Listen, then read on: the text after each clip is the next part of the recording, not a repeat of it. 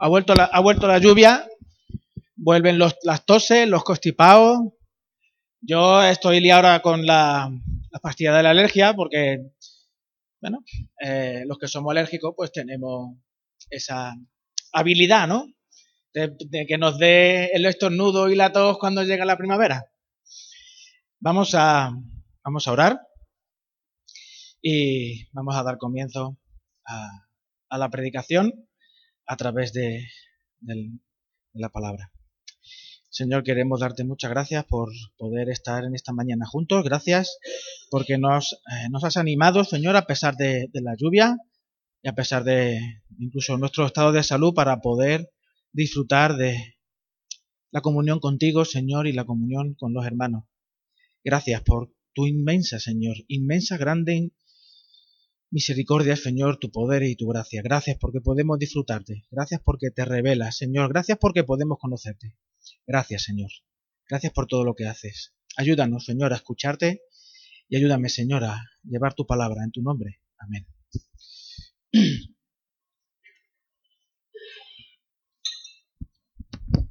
Estamos viviendo momentos eh, de tremendas incertidumbres. En, en, la introducción, gracias Lidia, a falta de Manolo, el, la otra parte, la otra carne. Eh, como decía esta parte de la introducción, mm, me gustaría que me echaréis una mano, porque mm, sensación de incertidumbre mm, yo creo que a, a, todos nos entra en el momento que ponemos la tele. Y da igual qué noticias pongamos, sea Telecinco, sea Antena 3, sea la sexta, sea la segunda, que a mí a veces las noticias de la segunda me gustan porque parece que son un poco más optimistas, no sé. Da igual, da igual que pongamos. Hay incertidumbres sociales. Eh, ahí ponemos la noticia y vemos refugiados. Yo no sé cómo estará ahora el tema de, porque no veo mucho el telediario, cómo estarán los refugiados que vienen en pateres que se metían todos, por muchos de ellos, eh, los sirios, que se metían a través de Italia. ¿Os acordáis de toda esa situación? Yo no sé cómo está eso ahora. Pero yo cada vez que me acuerdo de ello y recibo alguna noticia de alguna iglesia que está colaborando con ellos, a mí me entra un desasosiego de cómo es posible que todo esté sucediendo en la situación actual en la que nos encontramos. También hay incertidumbres políticas. No, no puedo evitar decirlo, la corrupción política. Está inunda tanto de las, desde las más altas esferas hasta los ayuntamientos más chiquititos. ¿Verdad? Crisis eh, y, en, incertidumbres energéticas. ¿Cuántas veces nos llevan diciéndonos que el petróleo le queda hasta el 2050 o al 2040 o incluso allá menos? Porque claro, cada vez más coches y como China está consumiendo un montón de recursos naturales, China no está ¿cómo, eh, adherida al de esto de Kioto, protocolo de Kioto, pues entonces China va a saco, consumiendo recursos naturales a saco. Incertidumbre energéticas y sus intereses económicos. Claro, no se favorece los coches eléctricos y otras cosas porque a la Repsol pues no le interesa. Claro, dejará de ganar dinero. Incertidumbres medioambientales, el cambio climático, la desertización. Y aquí me, vosotros podríais decirme aquí pues, muchas más cosas, ¿verdad? Incertidumbre económica, ausencia de trabajo digno para poder vivir. Porque en la actualidad, no hace mucho, eh, leí un, un, un artículo de un periódico que decía que en España hay trabajo, pero mucho de ese trabajo a la gente que lo tiene no le permite llegar a final de mes. Entonces, hay trabajo, pero como si no lo tuvieras, aunque lo tengas, pero no, te permite llegar a fin de mes. Entonces, la precariedad y la incertidumbre económica, la incertidumbre es muy grande. Incertidumbre educacional. Cada vez más fracaso escolar, cada vez más niños eh, los pasan de curso y no superan los cursos. Cada vez los cursos son más sencillos. Cada vez la, autoridad del profesor está más puesta ante la de juicio. De hecho, eh, eh, Esther puso en, en, el, en el, grupo de, de, WhatsApp un artículo que habla de incluso los profesores, la incertidumbre que los propios profesores van a tener a la hora de poder desarrollar su propio trabajo. O sea, el funcionarado ya cada vez va a peor. ¿Podemos decir más incertidumbre? ¿Os acordáis de alguna incertidumbre más? Sí. Las pensiones. ¿Qué le pasa a las pensiones, Antonio? Ah, vale, ya, bueno. Gracias, Antonio. Bueno, pues seguramente tenéis más, aparte de la de las pensiones. Y aunque parezca contradictorio, en esta sociedad incoherente de anhelos de coherencia, os, eh, eh, os, habéis visto los anuncios que dicen, si te gusta conducir, y ves la manita ¿no? en el aire, y si te gusta conducir, ¿qué es lo que tienes que hacer? Comprarte un BMW. si te gusta conducir, sé coherente, o sea, sé coherente y cómprate un coche de calidad. Cómprate un BMW. Y no hace mucho también vi un anuncio, es que dice, conduce como piensas. Conduce como piensas. ¿Nunca lo habéis visto? Y es de un coche, no me acuerdo qué marca, pero es un coche ecológico, de estos que tienen, se renuevan las baterías y gastan poquito. Conduce como piensas. Eres una persona respetuosa con el medio, una conduce como piensa. Eres una persona responsable, conduce como piensa. Anhelos de coherencia. Una sociedad incoherente con anhelos de coherencia, ¿verdad? Es curioso, es curioso. Y como constantemente alude a la coherencia entre palabras y acciones, entre necesidades y actuaciones coherentes, todo esto, toda nuestra sociedad apunta al poder creador de la palabra, que por un lado muestra una realidad que demanda una solución y que es capaz de crear una solución que pueda llevarnos muy lejos de esa realidad. O sea, sé, en realidad, conducir como piensas es comprarte un coche ecológico. No, en realidad, la necesidad es vivimos en, un, vivimos en un momento en el que necesitamos cuidar de nuestro medio ambiente. Y para cuidar del medio ambiente necesitas comprarte un coche que para la construcción de ese coche se requiere a veces más cantidad de energía y uso de petróleo para construir las baterías de litio que contaminan un montón. Por ejemplo. ¿Es coherente eso? ¿O realmente lo que están haciendo es coger una necesidad y construir una solución muy lejos de lo que realmente necesitamos. La coherencia incoherente que nos lleva a soluciones que siguen constantemente dándonos la vuelta. Hay una, lo mencionaron no hace mucho, en las noticias, yo no lo escuché en las noticias, lo, escuché en un taller de predicación que estoy yendo, una de formación continua para predicar cada vez mejor, así que vosotros me evaluaréis. Y hay un término que lo escuché y que habla de la postverdad. ¿Habéis escuchado eso? La posverdad. Mi hermana dice que sí. Eh, sí, sí, la posverdad.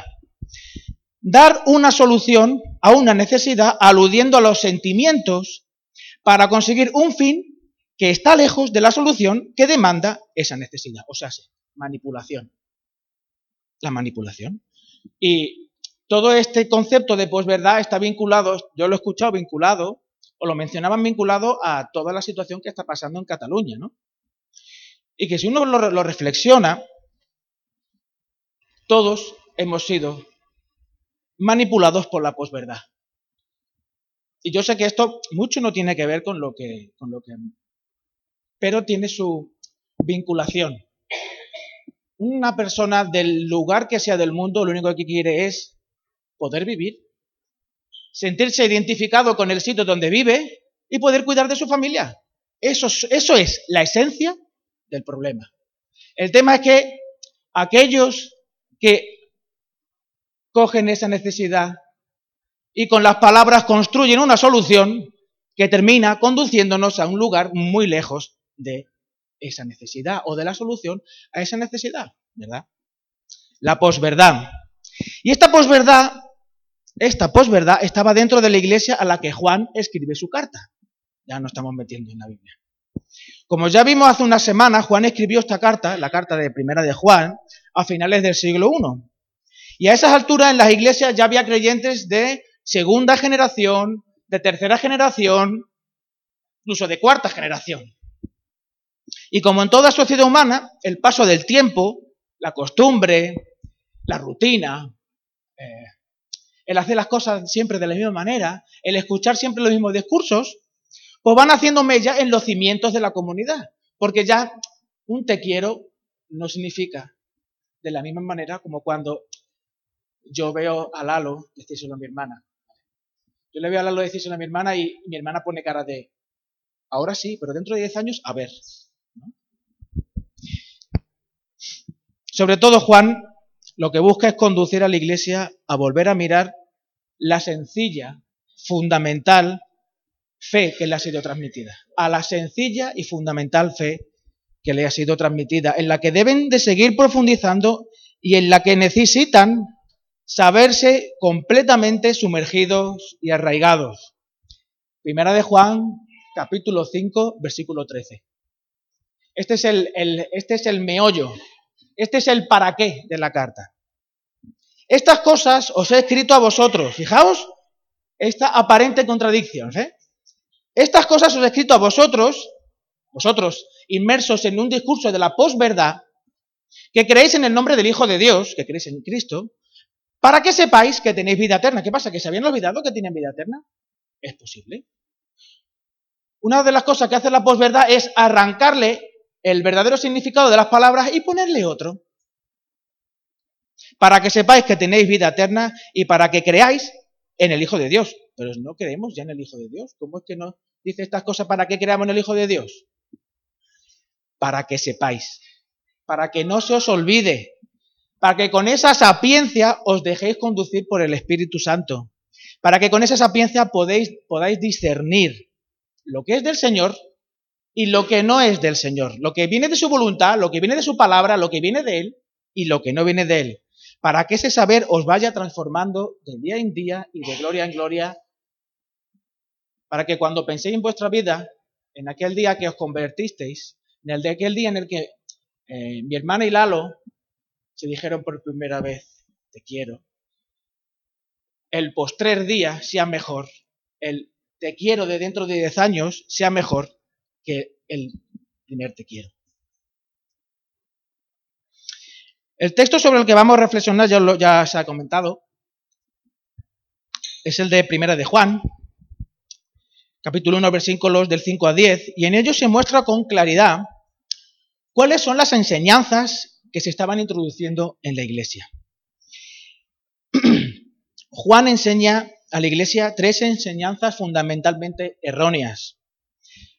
La introduce con la expresión si decimos, ahora vamos a leer el texto para ver cómo el esquema se mantiene a lo largo de los cinco versículos.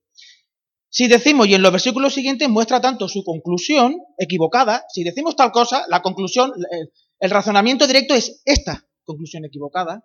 Sin embargo, Juan da, da la solución que debe de ser. ¿Vale? Vamos a leer una vez más, primera de Juan, capítulo 1, versículos del 5 al 10. Este es el mensaje que hemos oído de él y os anunciamos. Dios es luz y no hay ninguna tinieblas en él. Si decimos que tenemos comunión con él y andamos en tinieblas, mentimos y no mentimos y no practicamos la verdad. Pero si andamos en luz, como él está en luz, tenemos comunión unos con otros. ¿Os habéis fijado? Si decimos Versículo 7. Pero si andamos en luz, como Él está en luz, tenemos comunión unos con otros y la sangre de Jesucristo, su Hijo, nos limpia de todo pecado. Versículo 8. Si decimos, si decimos que no tenemos pecado, nos engañamos nosotros mismos. Conclusión directa. Y la verdad no está en nosotros. Si confesamos nuestros pecados, Él es fiel y justo para perdonar nuestros pecados y limpiarnos de toda maldad. Versículo 10. Si decimos que no es pecado, le hacemos al mentiroso y su palabra no está en nosotros. ¿Os habéis fijado? Si decimos, si decimos, si decimos. El versículo 5, ahí no hay ningún si decimos, ¿verdad? Eso es una afirmación. Y ese es el cimiento. El cimiento sobre el que construye el resto de la carta. De la, de la primera de Juan, de la segunda de Juan y de la tercera de Juan. Este es el cimiento sobre el que se construye todo lo demás. Este es el mensaje que hemos oído de él y os anunciamos. Dios es luz y no hay ningunas tinieblas en él. Si, os habéis leído los primeros versículos, él constante, Juan apela constantemente al mensaje que os hemos anunciado, a aquello que os hemos dicho. Este es el mensaje. Este es el mensaje que hemos oído de él y os anunciamos. Dios es luz y no hay ningunas tinieblas en él. Qué bonito, ¿verdad? Qué precioso, qué... Que alguien me lo traduzca. Dios es luz y no hay tinieblas en él. Si Juan comenzó, os acordáis en el versículo 1, aludiendo los sentidos para verificar que lo que dice es cierto, lo que, era desde, lo que era desde el principio, lo que hemos oído, lo que hemos visto con nuestros ojos, lo que hemos contemplado y palparon nuestras manos, tocante al verbo de vida, está apelando a los sentidos, a aquellas cosas que todos tenemos y que todos podemos experimentar. Juan con eso nos, nos, dice que lo que él dice no solo es cierto por su contenido, sino también por su historicidad. Juan conoció al que es la luz del mundo. Juan escuchó, Juan vio y Juan compartió tres años con el que luego, más tarde, murió y resucitó. No es una cuestión una construcción eh, sociológica que evolutivamente le conviene al ser humano, sino que Cristo existió. Es un hecho histórico y es cierto. Desde este versículo, sin desmentir lo anterior, apunta a la capacidad que tiene el mensaje de ser expresado por los sentidos de aquellos a los que va dirigido. El mensaje tiene la capacidad de conmover, de alterar nuestras expectativas, de impresionar nuestros sentidos más íntimos. Por eso lo escuchamos y lo comunicamos. No somos autómatas. Somos personas que reciben, se impactan y transmiten. Por eso es el Evangelio según Juan. Cristo, según, de la manera en la que fue impactado, eso es lo que transmite Juan.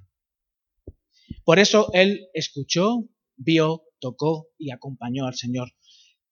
La, la, el hecho de que Juan eh, incorpora aquí los sentidos es porque de la misma manera en la que Juan fue impactado, cada una de las personas que reciben esta carta deberían de haber sido impactadas. Por eso, Juan 5.3 dice, vosotros que creéis en el Hijo, ¿verdad? Vosotros que ya creéis, os anuncio todo esto es escrito para que no, para que recordéis vuestra salvación y para que sigáis creyendo, para que sigáis siendo impactados por el Señor.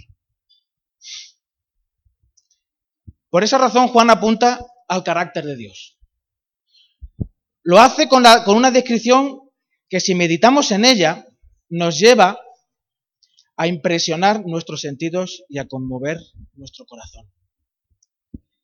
Dios es luz y no hay ninguna tinieblas en él.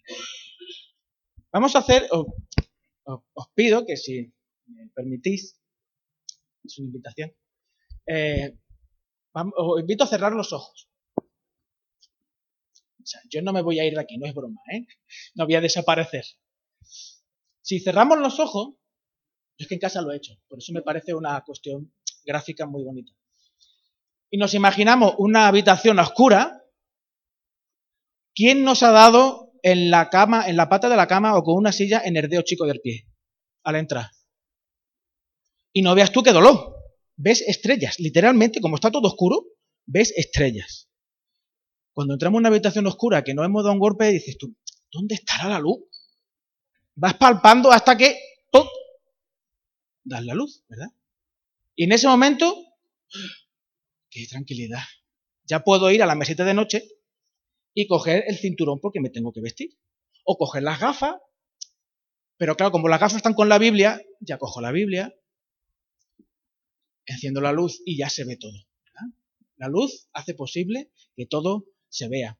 De hecho, eh, las películas de miedo, eh, eh, Lalo decía el otro día que las películas de miedo sin música no son de miedo, pero sí miedo.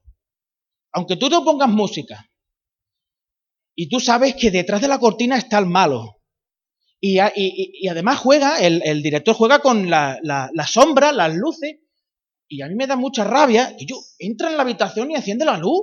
¿Por qué no encienden la luz la gente de las películas de miedo? Exactamente, pero a mí me da te la de coraje, enciende la luz y al menos que yo te, se te reflejará o algo, podrás ver al malo, ¿no? Pero no. Desasosiego, intranquilidad, penumbra, tiniebla, oscuridad, luz, ¿verdad? Esa Dios constantemente a lo largo de las escrituras va mostrando su carácter a través de esa relación con el cosmos, con la naturaleza, con el ser humano, con Cristo y con su palabra, que hoy podemos disfrutar. Es un milagro. Si, eh, nos ponemos a estudiar de cómo, cómo ha llegado este texto a hoy, es todo un milagro. Cuando Juan comienza a mostrarnos el carácter de Dios, cuando empieza a mostrarnos la luz, es porque es fundamental para entender todo lo demás. El carácter de Dios, el ser de Dios, el conocer a, Dios en su poder, su justicia, su amor, su eternidad, su capacidad creativa, eh, su ser a la hora de poner cuidado y detalle en cada cosa que hace, su justicia, su amor, su esfuerzo por acercarse al ser humano. Y digo esfuerzo porque eh, esfuerzo por, llamar nuestra atención. Por, gracias al, diseño que Dios nos ha hecho de haber sido diseñado su imagen y semejanza, podemos entenderle. Pero muchas veces no estamos mirándole. Estamos pendientes de mil cosas. Entonces Él constantemente está llamando nuestra atención. Acercarse al ser humano, su gloria, su majestad, su soberanía y podemos estar aquí hablando del Señor. Todo esto nos lleva al asombro, al enamoramiento, a la gratitud, no solo por lo que nos da, sino porque Él, Él, el autor de la vida, el ser, el que, ha hecho todo y absolutamente todo, el que sostiene el, el universo a través de su palabra, se haya dignado hablar y a mostrarse cercano a nosotros el que es la luz y alumbra toda la creación sosteniéndola con su poder, Él sigue mostrándose a nosotros. Él sigue con nosotros. Lo que se desprende de este versículo, de, de Dios como luz, es que no podemos mirar más allá si no hemos sido asombrados por Él hemos sido enamorados por Él. Tal cual eh, vemos en, en Juan, Juan capítulo 8, Jesús habla de sí mismo como la luz del mundo. Si alguno lo puede buscar o lo quiere buscar, lo puede encontrar. Pero Juan 8, 12, lo voy a, lo voy a buscar si me lo, si me lo permitís. Juan 8, 12, y con esto aquí para que no se pierda.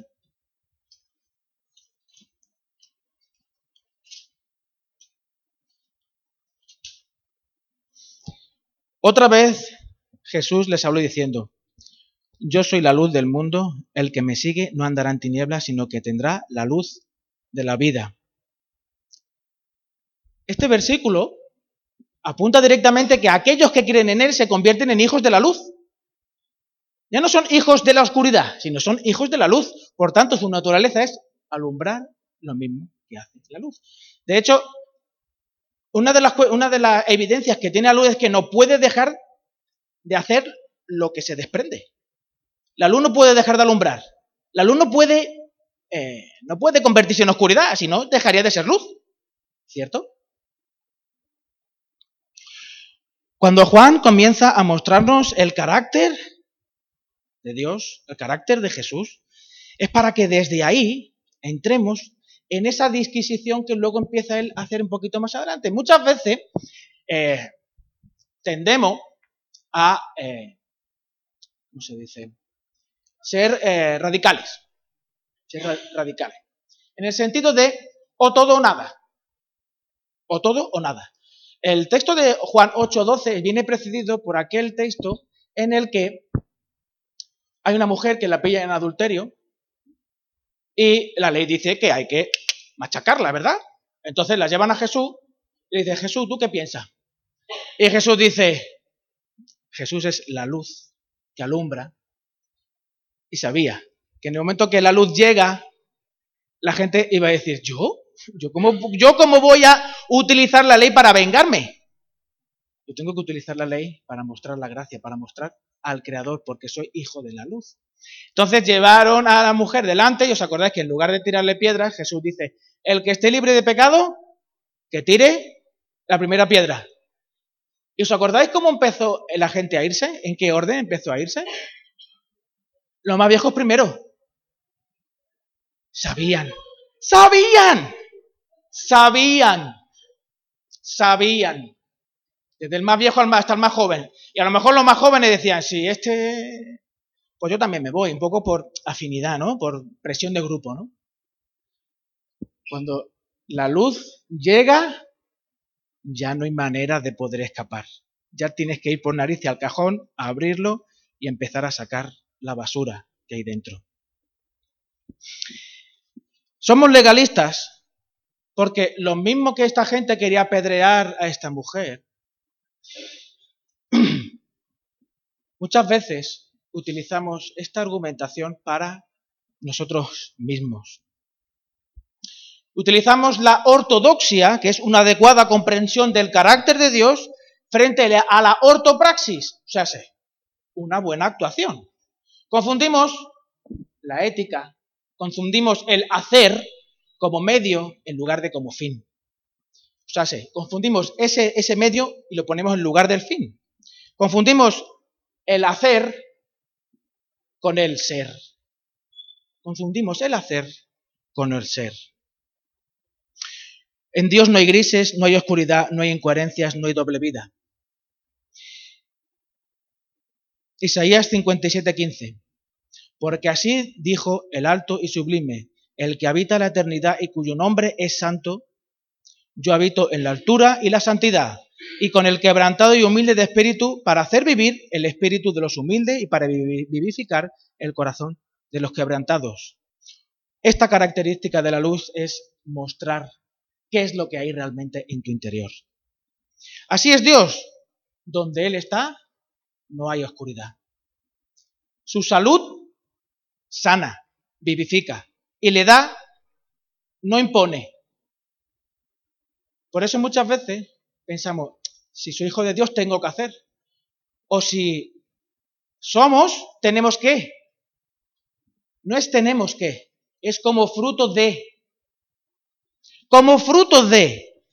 Jesús cuando llega a una persona no se impone, no le obliga a comportarse de una manera determinada. Es como fruto de ser hijos de la luz.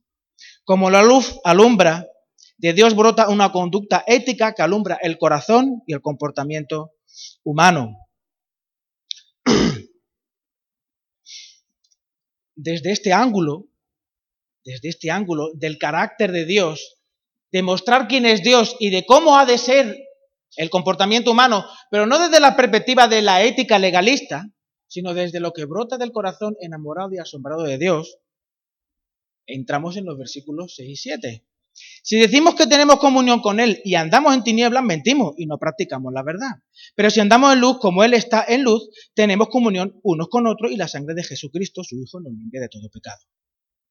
Una de las enseñanzas que se estaban introduciendo en la iglesia era la de considerar el cuerpo independiente del espíritu. Era, yo con el cuerpo puedo hacer lo que quiera, pero como el espíritu es algo tan sublime, tan ausente del cuerpo, que por mucho que yo haga con el cuerpo no se va a contaminar el espíritu.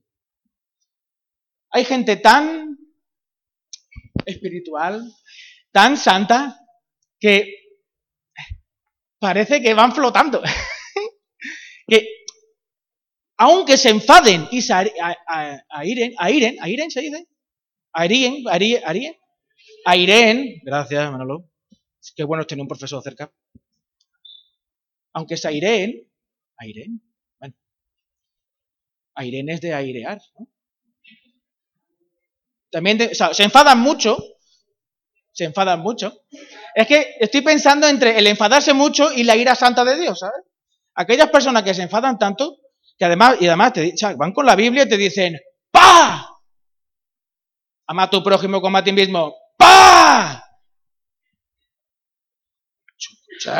¡Pa! No me conteste, la autoridad de la iglesia, ¡pa! Que soy... Cuidadito, ¿eh? Cuidadito, que soy representante de Dios y te estoy hablando. Dios te está hablando, Dios te ordena, cuidadito, cuidadito. Por esta razón, por esta razón, cuando vemos esta realidad de que aquello que estaba sucediendo en aquel momento se repite ahora, porque el corazón humano, por mucho que el tiempo pase, se sigue comportando igual. Utiliza a Dios para alimentar su propio orgullo. No ama a Dios, sino que utiliza a Dios. Por esta razón, Juan insiste en que lo que dicen las palabras que brotan del interior del corazón, si no se corresponden con el actuar, estamos mintiendo y por tanto no andamos en la luz. Refutado el error, Juan apunta a una verdad central, que es consecuencia del anterior. La comunión con Dios es la comunión como evidencia de la comunión con Dios, hay una evidencia de comunión entre los hermanos. De la misma manera que Dios en su carácter es trino y tiene relación los unos con los otros, la e, consecuencia lógica es que los que somos hijos de la luz tengamos comunión unos con los otros. No por el hecho de venir a la iglesia ya tenemos comunión, sino que previamente tenemos comunión con Dios para luego poder expresarla en la práctica los unos con los otros. De ahí Pablo dice en otro, en, otro lado, no dejéis de congregaros como otros tienen por costumbre. En la iglesia, ¿os acordáis eh, de Efesios? La iglesia es la plenitud de aquel que todo lo llena en todo Dios. Efesios 1.28 me parece. La iglesia es la plenitud de aquel que todo lo llena en todo. ¿Por qué? Porque Loida toca muy bien la guitarra. Porque Manolo dice las palabras como son. Son inspiraciones O porque Antonio cuando preside, esto es el cielo, chacho. Es como Pedro, o sea, como Pedro, como el arcángel Gabriel cuando se apareció. Es porque previamente tenemos comunión con el Padre y de ahí brota el deseo de estar en comunión los unos con los otros. Esta clave y aquí lo vamos a dejar porque necesito hablaros, necesito hablaros de Job. Job, cuando uno se pone a leer el libro de Job, el libro de Job habla, ¿de qué habla el libro de Job? Fundamentalmente, de sufrimiento, del sufrimiento humano, de la paciencia, pero desde el sufrimiento. Y esa paciencia a veces se puede confundir con, ¿eh? de naturaleza. Pues esa paciencia se puede confundir con, como no puedo hacer nada, pues no hago nada. Me conformo, conformismo. Y no es lo mismo paciencia que conformismo. La clave para el libro de Job a mí siempre me ha llenado las tripas, me ha retorcido las tripas. ¿Por qué? Porque tú ves el libro de Job, los primeros dos capítulos, que habla de ahí, de parece que entre Dios y Satanás hay... ¿Te has fijado? Lalo tiene una empresa que es la caña. Claro, porque tú se la has dado. Y además tiene, una mujer, que no es por ser mi hermana, pero tiene una mujer y un cuñado, bah. Todo eso, porque tú se la has dado, Dios. Seguro que si se lo quitas, ya verás tú como... Y yo cada vez que leía eso, la verdad, a ver, Dios, ¿me estás utilizando para darle por la boca a Satanás? Por favor. No puede ser. O sea, entra, en mi, cabeza hay un cortocircuito y lo que yo conozco de Dios no se corresponde con eso. Hay un cortocircuito en mi cabeza de, no puede ser, no puede ser, no puede ser, no puede ser. Y, paso de largo todo el libro de Job, ¿sabes? Del, del, del, capítulo 2, un y pico, porque ya no puedo llegar al 3, porque ya es que cuando le pasa todo eso a Job, de que pierde a la mujer, pierde el trabajo, se le muere el cuñado. Yo, no, lo puedo soportar. Me voy al final, me voy, me voy ya a los salmos, que es muy bonito. El Salmo 1 es muy bonito.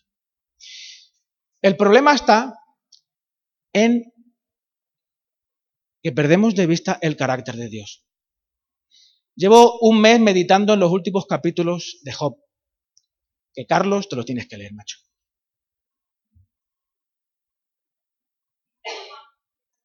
Venga, vale, vale, vale, venga.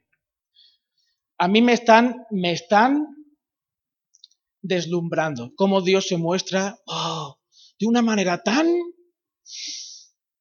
impresionante, es que no hay palabras, en castellano no hay palabras, en griego hay alguna y en hebreo más, pero en castellano yo no, impresionante, la que, claro, tú ves a Dios en su expresión impresionante y verlo con los dos versículos, los dos primeros capítulos y dices que yo como un caja, eso del 3 al 38 como un caja soy.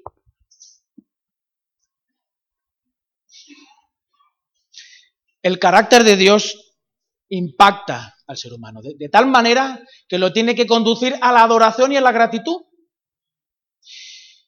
Se podría parafrasear la conversación entre Dios y Satanás de esta manera. Mira, Satanás, esto es Satanás, ¿vale? Mira, Dios, Job cree en ti porque tú eres como un, como su cajero automático. Tú eres como el BBVA, la Caixa, un banco de órganos, una hipoteca pagada, el que satisface todos sus deseos. Por eso él ora, por eso él, como tú le das todo eso, él coge y da su diezmo en la iglesia. Él coge y hace holocaustos, te obedece. Pero ya verás tú, ya verás tú, que en realidad él no te ama. Él no te ama por ser tú quien eres, Él te ama por lo que le das. Él no está deslumbrado por tu poder, por tu gracia, por ser impresionante, por ser el Dios que ha creado el universo, por ser el Dios que ha creado la vida, por ser el Dios... No, no, no, no, no, no, no, no, no. Él te ama porque tú le has dado todo. En el momento que se lo quites, ya verás cómo su fe te manda, te manda, te manda más allá de Jaén. Te manda más allá de Jaén. Y de los versículos 3 al 37, todo el debate entre Job y sus amigos discurre en torno a la idea de Dios como aquel que recompensa al justo y castiga al malvado. Si Dios es el que recompensa al justo y castiga al malvado, que es la, eh, la frase teológica de lo que Job y Satanás estaban diciendo acerca de Job, lo que Satanás y Dios estaban diciendo acerca de Job. Como Dios recompensa al justo y castiga al malvado, Job, tú seguro que la has liado parda. Algo has tenido que hacer, yo, arrepiéntete ya. Y Job está todo el rato diciendo, no, yo no he hecho nada, no, yo no he hecho nada, yo no sé qué, no sé cuánto, yo no he hecho nada, no sé por qué Dios me castiga, no sé por qué Dios, Dios... De hecho, el suicidio evangélico parte de él, Señor, llévame ya, llévame ya porque no soporto esto, ¿no? Lo que está en juego no es si Dios es justo, lo que está en juego es la fe de Job y si realmente Job confía en Dios. Ese es el punto. No es el sufrimiento, que sí es cierto, porque cuando acabamos el libro de Job, los últimos capítulos, no da respuesta al sufrimiento. Job descansaba en el carácter de Dios. Job conocía a Dios. Por, esta razón, los últimos capítulos se centran en mostrar el carácter de Dios. Su soberanía, su clemencia, su poder. Incluso hay unos versículos en los que prefigura ya a Cristo como aquel que va a dar la completa salvación y va a ser el sacrificio último y necesario para poder satisfacer las necesidades de un alma en sufrimiento. Porque en realidad, en el fondo, en el fondo todos somos Job. ¿Quién no tiene? ¿Quién no se siente? ¿Quién no ha visto alguna vez o se ha sentido decepcionado con la frase? Es que a mí me, yo me pongo malo conmigo mismo. Si Dios es tan bueno, ¿por qué permite las pateras? ¡Ay! ¡Ay, madre mía! Si Dios es tan bueno, ¿por qué no ha cogido a Montoro que yo, y le ha metido, yo qué sé, un enchufe de ética para que no nos presione tanto con los impuestos? Si Dios es tan bueno, ¿por qué no acaba con el hambre en el mundo? Si Dios es tan bueno, si Dios es tan bueno, anda ya.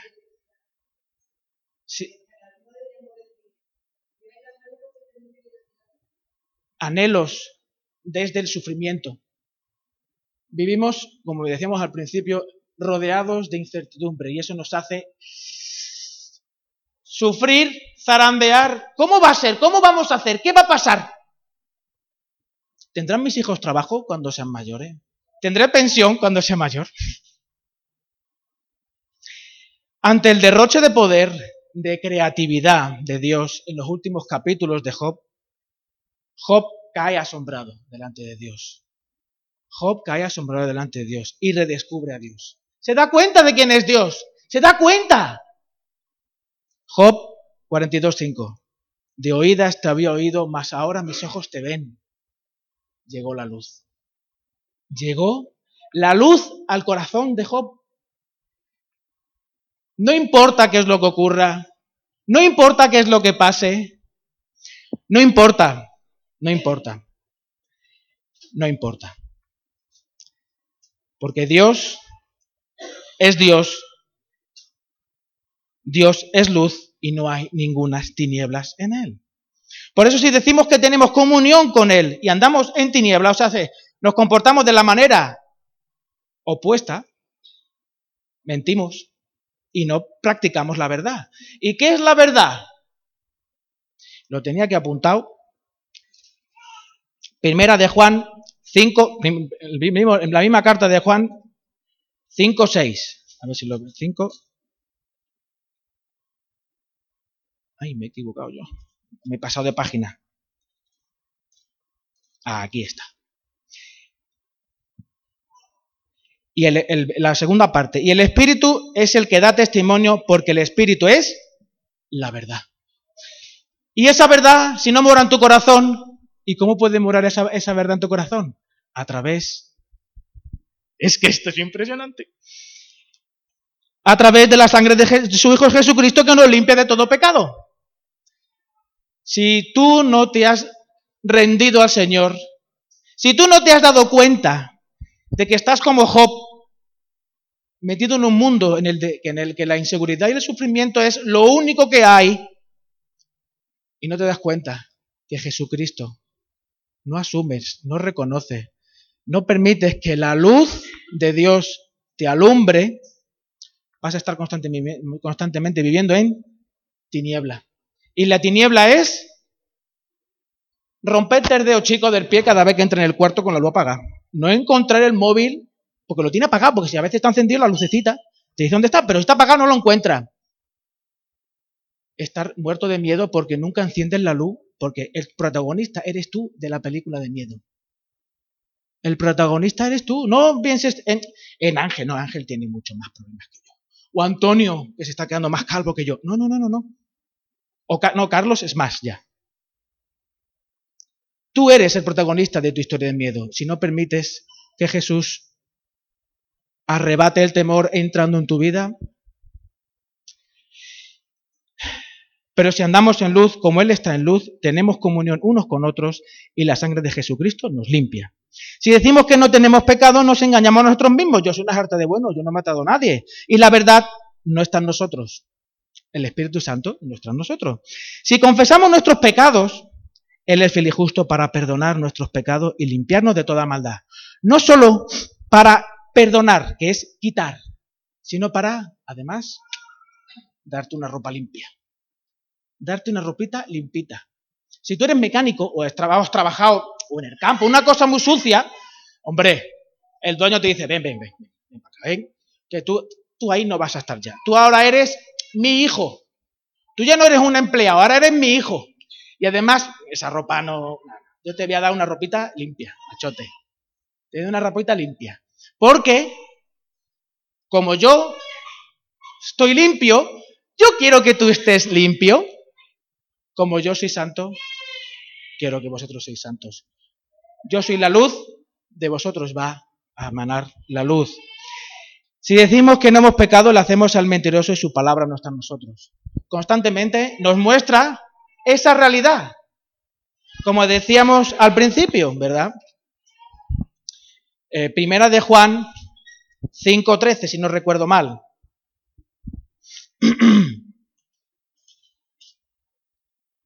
Estas cosas os he escrito a vosotros que creéis en el nombre del Hijo de Dios.